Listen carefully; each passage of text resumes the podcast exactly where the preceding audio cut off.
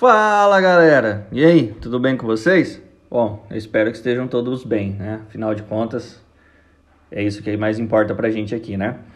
Mas pra gente não enrolar muito, hoje é dia da gente aprender um pouquinho sobre o processo de abstração de um banco de dados. E aí, bora lá? Pessoal, olha só. O processo de abstração é a fase inicial que a gente vai executar durante o projeto de um banco de dados. E essa fase consiste em entender o que é necessário, né, o que a gente vai precisar mesmo para armazenar lá no nosso banco. E essa fase, como vocês podem ter uma noção, ela é bastante importante nesse nosso projeto. Nesse processo que a gente vai realizar de abstração, nós vamos identificar quais são as entidades e os atributos que nós vamos trabalhar no nosso banco de dados. Mas aí, você, pequeno gafanhoto, deve estar pensando, mas o que é uma entidade? Que diacho que é atributo? Calma, calma que eu vou explicar para vocês agora. Entidade, pessoal, é a representação de um conceito do mundo real, seja ele concreto ou abstrato. E os atributos são as características que vão definir ou identificar essas entidades. Tranquilo, né não? E se a gente for para a prática, será que isso vai ficar um pouco mais fácil? Vamos pegar um exemplo aqui bem legal. Eu quero armazenar a nota das atividades que vocês fizeram em um banco de dados. Então, eu vou armazenar as notas de um aluno dentro de um banco de dados. Então, quais seriam as entidades e quais seriam os seus atributos? Então, ó, se a gente olhar aqui pela fala do que precisa ser armazenado, logo de cara eu já tenho duas entidades que precisam ser é, identificadas, né? A gente já identifica de cara os alunos e as atividades. Mas como é que eu vou saber disso só olhando? O aluno, ele é um conceito de, do mundo real? Um aluno existe no mundo real, seja ele concreto ou abstrato? Sim, ele existe. Ó, oh, então é uma entidade.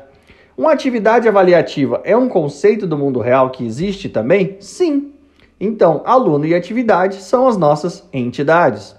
Bom, show de bola, né? Agora eu já identifiquei essas entidades, a gente precisa identificar os atributos dela. Vocês se lembram? Os atributos são as características que definem uma entidade e agora nós precisamos nos perguntar: quais são as características de um aluno? E quais são as características de uma atividade que o aluno faz? Hum, vamos lá? Ó, o que, é que define um aluno? Bom, um aluno tem nome, né? Então, nome é um atributo da entidade aluno. Ó, show de bola. E o que mais que define um aluno? Ah, um aluno tem data de nascimento, tem seu RG, CPF, e-mail. Eita, olha aí, a gente já conseguiu identificar uma série de atributos que compõem a entidade do aluno. E agora, para a atividade, a gente vai seguir o mesmo raciocínio lógico. O que, que define uma atividade?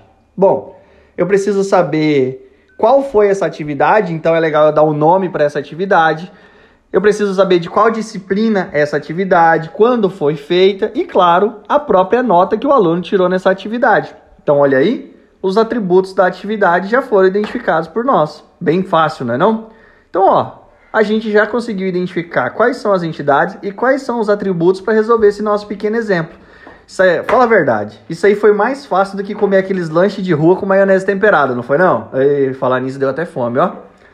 Mas para a gente continuar é, e fazer um pequeno resumo, esse é o nosso processo de abstração. Esse é o nosso assunto de hoje. O processo de abstração ele é necessário para criar um, processo, um projeto de banco de dados e é a nossa fase inicial.